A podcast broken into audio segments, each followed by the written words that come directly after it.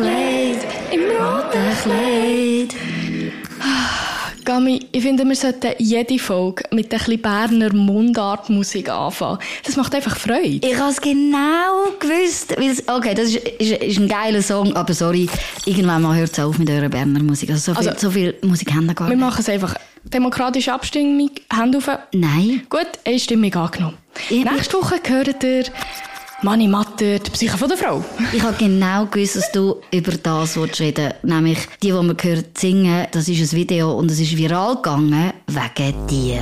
Ja, auf dem Video sieht man nämlich Eva Herzog, unsere neue Ständeratspräsidentin, und sie tanzt ausgelassen im Bundeshaus zu dieser A Cappella-Gruppe und ist in einem roten, also nicht Kleid, aber sie hat so einen roten Bläser an. Es ist ein Legendenvideo. Ja, und eben, du bist mit dem viral gegangen, ja, du hast, äh, hast deinen Glückstreffer gehabt. Hast jetzt wenigstens ein bisschen mehr Follower auf Twitter? Ich weiss nicht, ich nicht zählt. Ach, komm an. 211.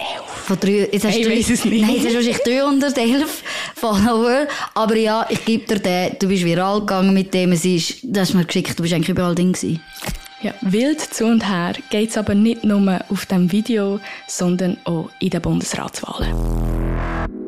Pointiert, politisch und persönlich.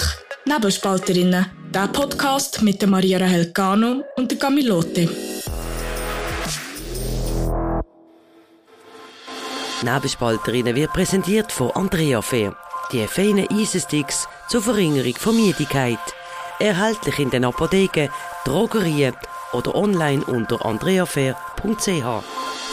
Wir reden heute natürlich über die Bundesratswahlen und ihre Mythen sowie die neueste PISA-Studie, die vor allem die Lesekompetenz von Schülerinnen und Schülern untersucht hat. Die Schweiz hat da dabei verhältnismäßig schlecht abgeschnitten und darum sind wir froh, haben wir einen Podcast und können mit dem ersten Thema starten.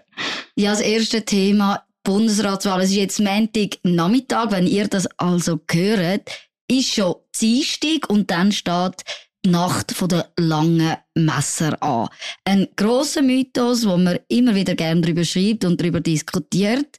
Aber Maria, du hast zuerst mal überhaupt nachgeschaut, was, wie ist dazu gekommen? Wieso gibt's, gibt's das überhaupt? Also entstanden, sagt man, ist es etwa 19, also ist es 1983 mit der Wahl vom Otto Stich. Und es ist jetzt nicht schlimm, wenn die jüngeren Zuhörer ihn nicht kennen. Aber das ist ein, ein Altbundesrat von uns. Und dann zumal ist scheinbar ein Abgeordneter von der FDP mit dem Taxi von Beiz zu Beiz gefahren und hat dort die Wahl von dem Sprengkandidat orchestriert. Aber ganz ehrlich, ich frage mich schon, ich frage mich so, zuerst mal, wie weit sind die, die Bars voneinander entfernt, dass du in Bern ein Taxi brauchst, oder, zum da all abklappern? Mal Frage eins und, sorry, was hat der von der FDP im Taxifahrer gesagt?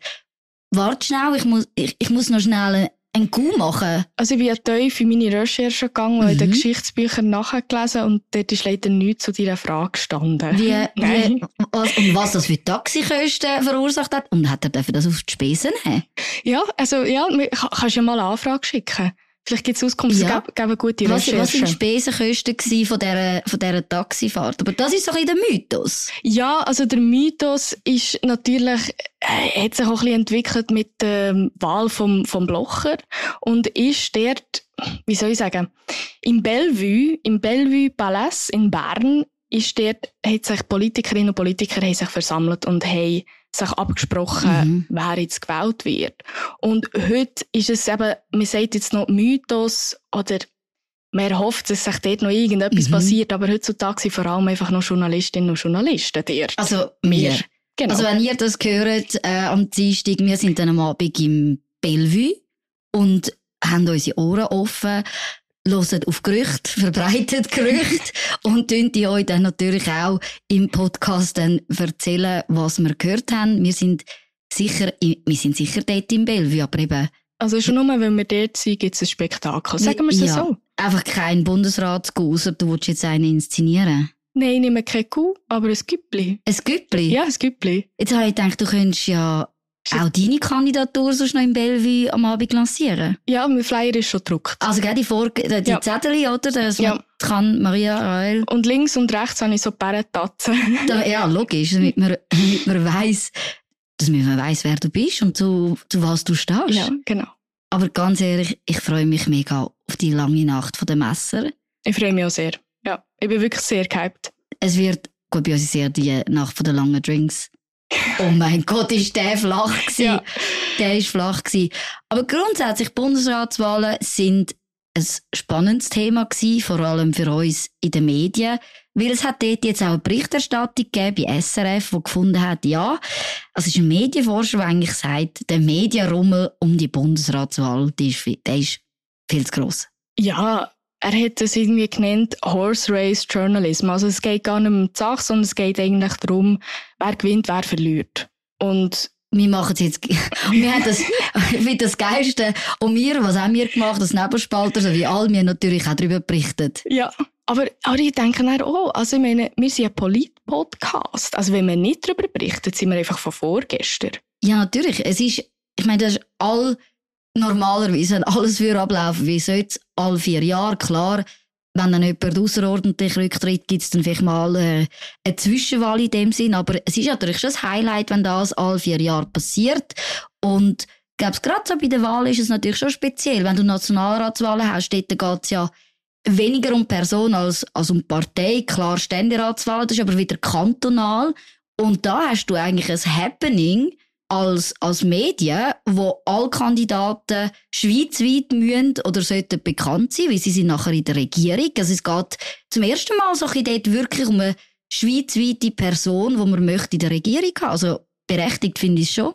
Ja, und er, also das, was du jetzt gerade erwähnst, eben, es geht ja die Bundesversammlung, Mhm. wählt ja der Bundesrat. Und er sagt nachher, wie es lässt der Leser oder die Leserin eigentlich wie so ein bisschen Teilhaben oder dabei sein. Nein, aber was hat er gesagt? Mutlos? Oder es, weißt, es, Also- es, es, entmutigt, wenn man so die Machtspiele sieht und Dass sie gar nicht mehr zu sagen haben. So, genau, genau, das, sie, das ist, ja- sie haben wie gar nichts zu melden dort und dass das eigentlich schadet, wenn man die Leute dazu motivieren sich für Politik zu interessieren. Okay, ich verstehe den Punkt, dass man sagt, ja, ähm, wenn du vom, und das lesen wir im Moment, vom Keimplan und vom Keimplan vom Mhm. Keimplan und der Keimplan vom Keimplan vom Keimplan lesen, dass du ja, dass du dann vielleicht als Bürger nicht das Gefühl hast, dass du da überhaupt, ähm, dass das über, irgendwie mit fairen, ja, fair abläuft und es wirklich darum geht, die besten Leute zu wählen, sondern es eigentlich ein Komplott ist, oder? In dem Sinn. Ja, und ich verstehe, dass das äh, ein bisschen ablöst, aber es, es gibt halt ein bisschen den Vibe von House of Cards und das hat sich ja um, um noch einen Bezug genommen zuvor, es hat sich ja entwickelt. Das ist ja etwas, wo äh, der Live-Ticker verfolgen oder sitzt da im Bellevue, das wird Mhm. wirklich wimmeln von, von, Journalisten. Also, Das hat sich ja zum einem Happening entwickelt, auch wenn es jetzt dann auch nicht so spannend rauskommt, finde ich eigentlich der Fakt, dass man die Menschen mitnimmt mhm. in die Wahl, wo ja auch für die Bevölkerung enorm wichtig ist, finde ich eine gute Sache. Ich finde es auch. Also ganz ehrlich, es ist immer schön. Also ich meine, ich sehe das ja als jemand, der auf einer lokalen Ebene Politik macht. Dort haben wir eher das Problem, dass nicht über Politik geredet wird.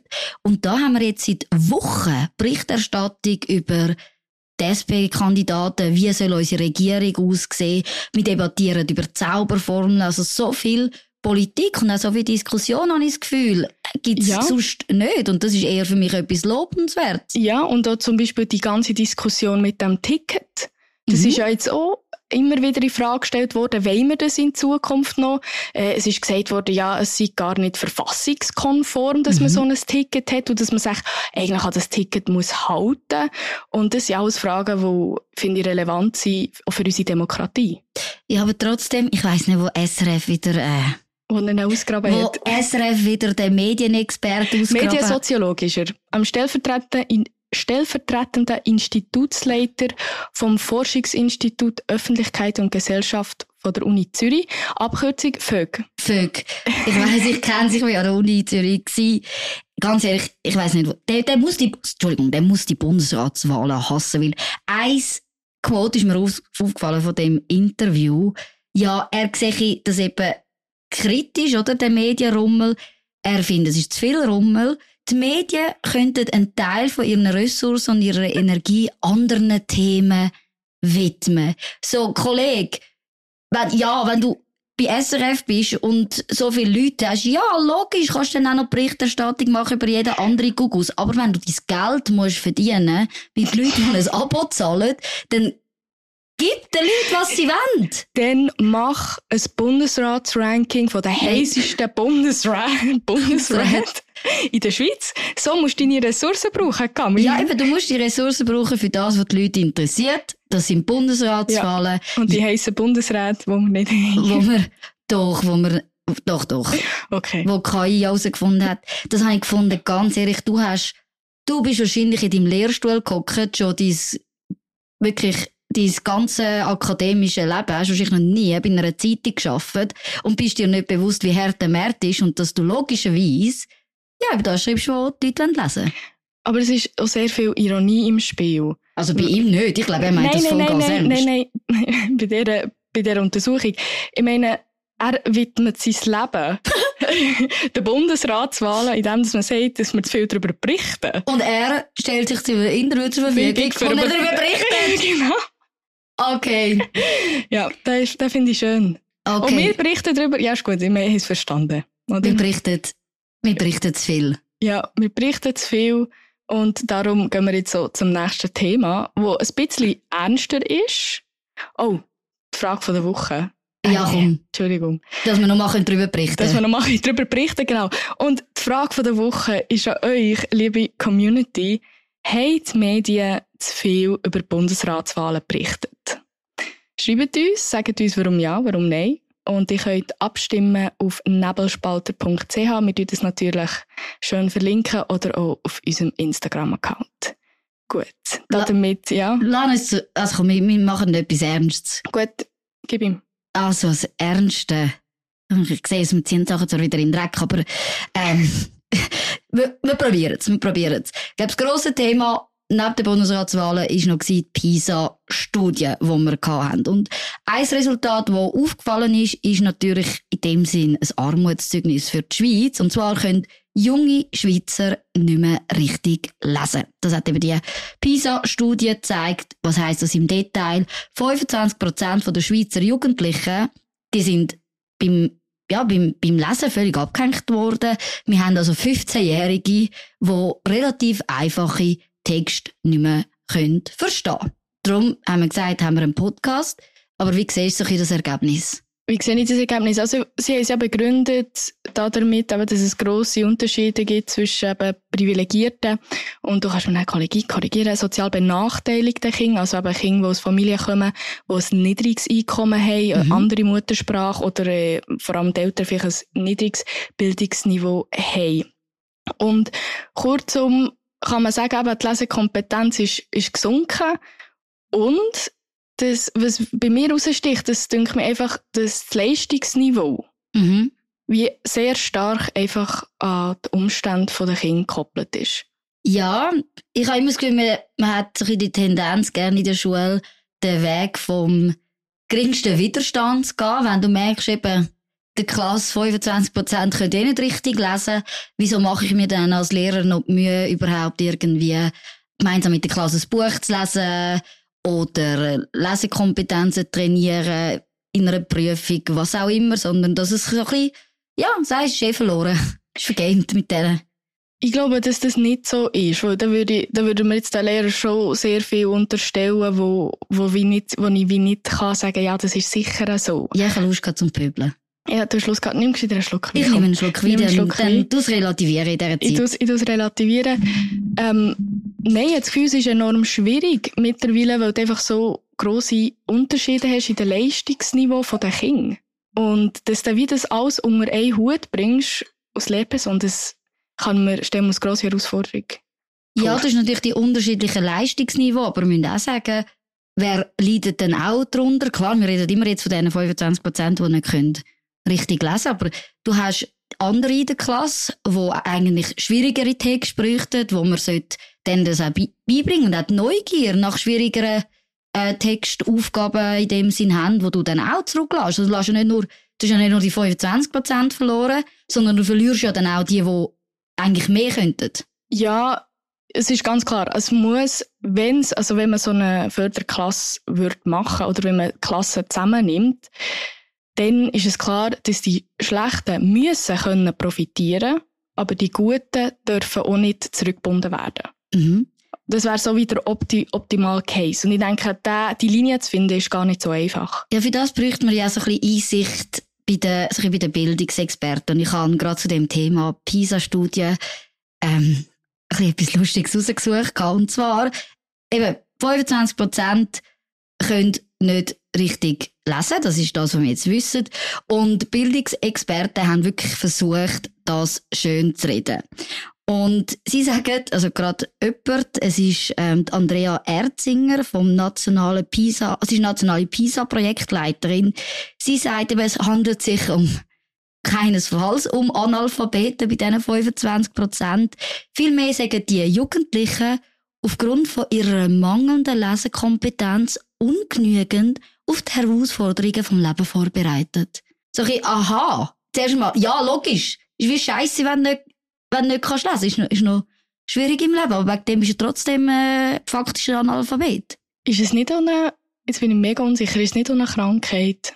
Das wäre ja bei, glaub so Le ja, Legastheniker. ja, es gibt Leseschwächen, wo du wirklich sagst, ja, das ist äh, pathologisch, aber sind ja nicht 25% pathologisch da mit irgendwelchen Problemen belastet, dass sie einfach so nicht können lesen, sondern sie können aus anderen Gründen nicht lesen. Ja, und ein Grund, den ich da sicher sehe, ist Digitalisierung. Und ich bin, ich bin mega für Digitalisierung. Ich finde, es hat viele Vorteile, aber ja, gerade in der Schulbildung sehe ich dort Problem, weil erstens ist es unglaubliche Gefahr, dass du abgelenkt wirst. Mhm. Und es ist auch das, das Lehren, sich mal eine Zeit lang auf einen Text zu konzentrieren, der physisch vor dir ist. Die Kompetenz haben Kinder teilweise gar nicht mehr. Ich meine, mit diesen TikTok-Videos, das ist 15 Sekunden ist die Aufmerksamkeitsspanne. 15 Sekunden, das ist Mhm. nichts, Gami. Wie willst du einen Text lesen, wenn du dich 15 Sekunden lang kannst konzentrieren Wie willst du lernen lesen? Das geht ja Mhm. gar nicht. Du kannst einfach genau den Teaser von einem Video lesen, wenn es wenn's hochkommt. Der Lied kannst du Den lesen. Lied kannst lesen. Sicher, Digitalisierung spielt eine Rolle. Ich glaube gerade vor allem, äh, was Kommunikation anbelangt, dass du, früher hast du noch Briefe geschrieben und E-Mails und du hast in einem anständigen Deutsch das verfasst. Aber gerade mit WhatsApp und Insta-DMs, wo du natürlich erstens auf Schweizerdeutsch sowieso schreibst, oder? Also du, du schreibst nicht in der Sprache, die in der Schule in dem Sinn verlangt wird, aber es gibt niemand, der dich korrigiert, außer ich teilweise. Ich schreibe, ähm, da bin ich wirklich ganz schlimm. Ich korrigiere sogar auch äh, Memes auf Rechtschreibung. Äh, da bi- bin ich wirklich anstrengend. Aber du lebst ein Leben, wo niemand irgendwelche Anforderungen an deine, an deine Rechtschreibung, an deine Sprachkompetenz hat. Ähm, Ja, so teilweise sogar in der Schule. Also das ist ja teilweise, wie nennen wir das, phonetisches Schreiben oder so, wo du genau so schreibst, wie du es hörst. Und das mag ja schon Oh nur recht Gott. sein, aber das Problem ist, dass du dann in die Welt rausgehst und dort musst du ein E-Mail können schreiben, grammatikalisch korrekt. Dann nützt dir das genau gar nichts, auch wenn du noch mit Dreijährigen kannst phonetisch schreiben. Ich frage mich auch, wie kannst du irgendeinen Master haben von der PA oder sonst irgendetwas, was Bildung anbelangt, und dann auf so Ideen kommen, dass man so schreiben zuerst mal, wie man das hört. Ich meine, sorry, die Fehler bringst du ja nie mehr, nie mehr raus. Und die sollte ja auf das Leben vorbereiten. Und darum noch einmal kurz um Digitalisierung zurückzukommen. Ich finde es wichtig, dass Schülerinnen und Schüler lernen, wie dass man mit einem Kompi, wie dass man mit Quellen umgeht, wie dass man mit dem Internet umgeht. Aber schreiben musst du trotzdem noch können ohne ChatGPT. Und ChatGPT ist ja nicht so eine gute Ja. Quelle. Und wir haben teilweise noch müssen von Hand schreiben, eben genau, weil es ja die Rechtschreibprogramme gibt, Mhm. auch auf Word mittlerweile, dass du eben genau die Korrektur nicht hast, dass dir nicht anzeigt, Mhm. hey, hier fehlt das Komma. Ja, ich glaube, gerade in unserer Schulzeit ist es doch noch anders. Jetzt es, als wären wir huren alt. Jetzt kommt das, jetzt Aber ich fühle mich, wenn ich, wenn ich das höre, fühle ich mich alt. Alle, also im Gimmer, haben jetzt einen Kompi bekommen, also alle einfach dort, wo, wo ich im Gimmer bin, die haben jetzt von der Schule einen Kompi zur Verfügung gestellt bekommen. Das finde ich schon noch krass. ja, bei uns überhaupt nicht. Also klar, ich glaube, die meisten haben äh, einen eigenen Laptop gehabt. du hast können in die Bibliothek gehen und dort bei mir im Gimmi Laptops zum Beispiel auslehnen, aber die hast du dann eher gebraucht, weil ja, ich habe Kunst und Musik Gimmi gemacht, shame on me. Dort äh, hast du dann halt Programm drauf gehabt, um die Sachen bearbeiten, die du dann für gewisse Aufgaben gebraucht hast. Dann hat sie die Schule zur Verfügung gestellt. Aber du hast nie jemanden im Schulzimmer, der dort angesessen ist und den Kompi aufgemacht hat, wie dann, wie dann an der Uni logischerweise, sondern eben, du hast wirklich noch von Hand geschrieben. Und ich glaube, das ist ganz wichtig. Man lernt, also, Ja, äh, es, kommt ein bisschen darauf an, was man für ein Typ ist, wie das man am besten lernt. Aber ich zum Beispiel, ich muss mir die Sachen von Hand aufschreiben, dass sie mir bleiben. Mhm. Also das ist für mich ganz anders. Es geht übrigens auch auf dem, auf dem äh, iPad, aber du musst nur geschrieben ja, haben. muss geschrieben haben. Ja, das sehe, doch, das sehe ich auch so. Aber ganz ehrlich, es ist schon krass, wenn du sagst, 25% der 15-Jährigen können einen, einen relativ einfachen Text nicht verstehen. Und zum vielleicht noch auf den letzten Teil von unserem Gespräch dazu kommen. Es hat in der Sonntagszeitung einen Artikel von der Bettina Weber. Sehr empfehlenswert, den müsst ihr unbedingt lesen. Und sie hat sich in den Schluss, dass die Erwachsenen ein bisschen daran schuld sind, logischerweise, dass wir die, die Zahl von diesen 25 Prozent haben, dass wir als Erwachsene vor lauter politisch korrekter Sprache es geschafft haben, einerseits Sachen nicht mehr beim Namen zu nennen. Also du weißt gar nicht mehr, was gemeint ist, weil du einfach versuchst, politisch korrekte Begriffe zu brauchen, eben eine wohlklingende Formulierung, statt zu sagen, was Sache ist. Das macht es in dem Sinn schwieriger zu lesen. Sie hat das, ähm, sie hat zum Beispiel gehabt, ich meine, schon, schon ganz einfache Sachen, du darfst heute nicht mehr dick sagen, sondern es ist kurvig, Prostituierte, äh, schon gar nicht, das ist eine Sexarbeiterin, jetzt sind wir wieder beim Sex-Podcast. Auch wenn man sagt, das sind faktisch Analphabeten, das darfst du nicht sagen, sondern das sind Leute aus tiefen sozi sozioökonomischen Familien oder Familien mit einem tiefen sozio sozioökonomischen Status. Das ist für alles so eine schön klingende. Und was die Kernaussage ja von ihr ist, toll, dass wir das jetzt umbenannt haben, aber bringen tut es diesen Leuten ja nichts. Nein, natürlich nicht. Weil du, du tust ja die Sachen in dem Sinn schönreden. Ich finde zum Beispiel gerade das Beispiel mit Prostituierten und Sexarbeit.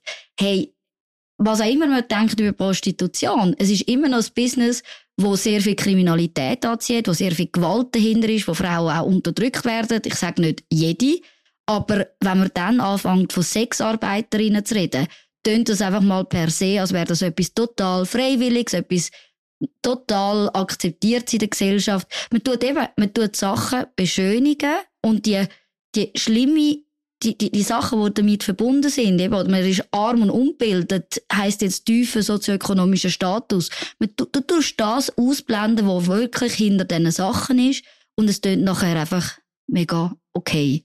Ja, aber um zurückzukommen zu, eigentlich zu der PISA-Studie, um, um den Bogen zu schlagen, ich bin mir jetzt nicht sicher, wie fest dass das die Lesekompetenz der Schülerinnen und Schüler beeinflusst. Ich bin mit ihr einverstanden, dass es sicher allgemein uns beeinflusst. Also zum Beispiel, ich merke in meinem Job auch, dass ich mir Gedanken mache, ah, wie, wie ist jetzt das korrekt gesagt? Darf ich das noch sagen? Mhm. Und dass man sich nachher umständlich ausdrückt, obwohl dass man es viel einfacher und klarer könnte, könnte sagen. Vor allem also jetzt im Podcast, das ist ja noch viel weniger vorbereitet. Mhm.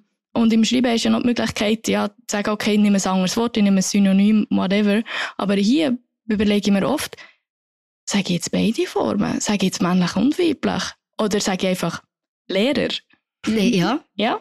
Es ist wirklich so. Das ist natürlich auch, gerade im Journalismus jemand, der noch gegenliest. Und Ja. dann kommt es extrem auf die Person an, oder? Was, was fange ich an zu korrigieren? Wie bereit bin ich noch auch Begriff an, ja, durchzulassen, wo heute in dem Sinn nicht mehr so würdest brauchen, weil du eben sagst, irgendwie, es ist verpönt. Eben, du sagst dann Sexarbeiterin und nicht mehr Prostituierte. Ich weiss, ich weiss jetzt nicht, ob ich einen Text, wenn ich einen Text schreibe und würde drin schreiben Noten, ob da jemand im Lektorat das würde korrigieren und sagen, nein, das sind Sexarbeiterinnen. Das Gefühl, ich würde Noten, würde ich auch schon korrigieren, außer du schreibst irgendwie Noten und Koks, dann ist okay. Dann würdest du es nicht korrigieren. Nein, aber ich, weisst, ich habe das Gefühl, du, such, du versuchst dann die Begriffe auch aus der Gesellschaft raus, aus dem Grund dann anzupassen. Anstatt dich wirklich zu fragen, wieso brauche ich nicht den Begriff, der tatsächlich sagt, was es ist, sondern lieber eben so einen, so einen wohlklingenden Begriff, so einen weichgespielten Begriff. Ich würde gerne aber noch auf einen Begriff eingehen, den hat sie selber auch erwähnt. Und ich weiss, wir kommen jetzt ein bisschen vom Thema ab, aber behindert. Und das finde ich auch so ein Begriff. Ähm, ich habe eine Freundin von mir, die ja im Rollstuhl ist. Und wir wirklich äh, vor zwei Tagen haben wir über das geredet und wie sie das empfindet, wenn ich mhm. sage behindert. Und sie stört das gar nicht. Und auch oft, also Freunde von ihr, die auch behindert sind, stört das eigentlich den mhm. Begriff nicht. Ich kann es jetzt nicht verallgemeinern. Aber mich stört es manchmal, wenn ich sage behindert, und zwar, weil ich das Wort behindert zu oft noch in einem negativen Kontext brauche. Was ist, es läuft genau auf eine höhere Diskussion raus. Wer, wenn nicht die, die davon betroffen sind, sollten entscheiden, welchen Begriff man braucht. Was aber die Medien daraus machen, das ist immer ein sehr gefährliches Spiel. Sie finden jetzt eher das Gegenbeispiel, das du hast. Sie finden irgendwie eine oder irgendeinen von einer Organisation, die sagt, nein, der Begriff ist für uns diskriminierend, wir wollen, dass ein anderer Begriff verwendet wird und die werden sozusagen als Sprachrohr von der von dieser Community wahrgenommen.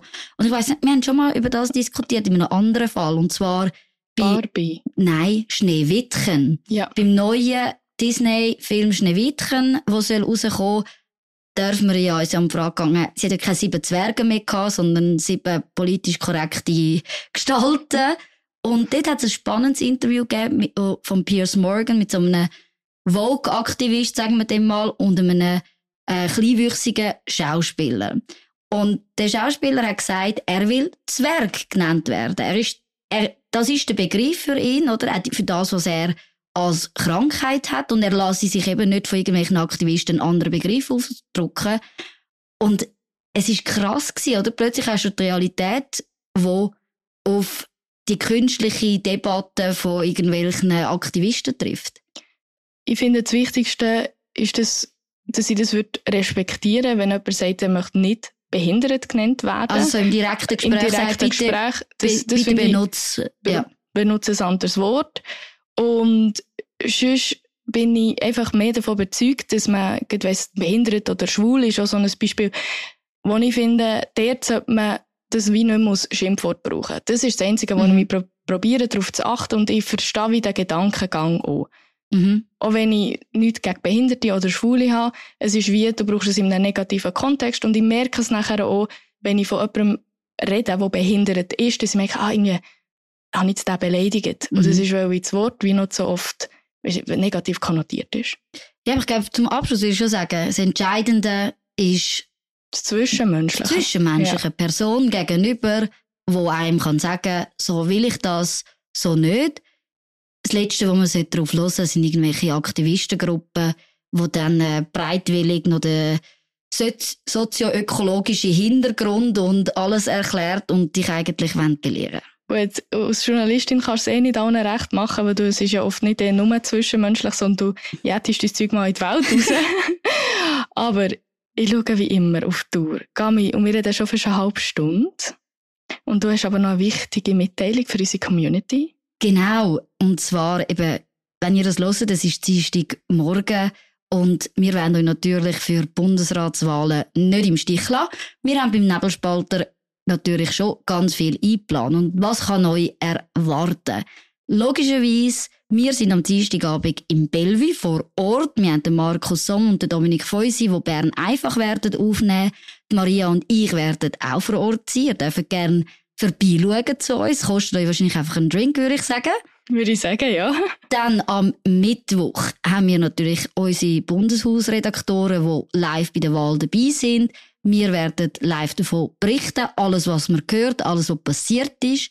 Am Mittag sind dann Maria und ich so weit, dass wir eine Sonderfolge Nebelspalterinnen aufnehmen zu den Bundesratswahlen. Ein bisschen später am Nachmittag kommt so ein Memo zu dem, was rausgekommen ist, ob Markus seine Keimpläne und Keimpläne von Keimplänen wahr geworden sind. und natürlich am Abend haben wir wieder Bern einfach zu den Bundesratswahlen. Ihr seid also versorgt. Ein richtiger Live-Ticker, wie der Mediensoziologe das würde verabscheuen. er würde es hassen. er würde es hassen und darum machen wir es. Nein. Danke vielmal dir da draussen fürs Zuhören. Danke vielmal fürs Weiterempfehlen. Und wir hören uns morgen wieder oder wir sehen uns sogar in der Bellevue Bar. Nebelspalterinnen wird präsentiert von Andrea Fair, die feinen Eisensticks zur Verringerung von Müdigkeit. Erhältlich in den Apotheken, Drogerien oder online unter andreafair.ch. Bis zum nächsten Mal bei Nebelspalterinnen, der Podcast mit der Maria Rahel Gano und der Camilote.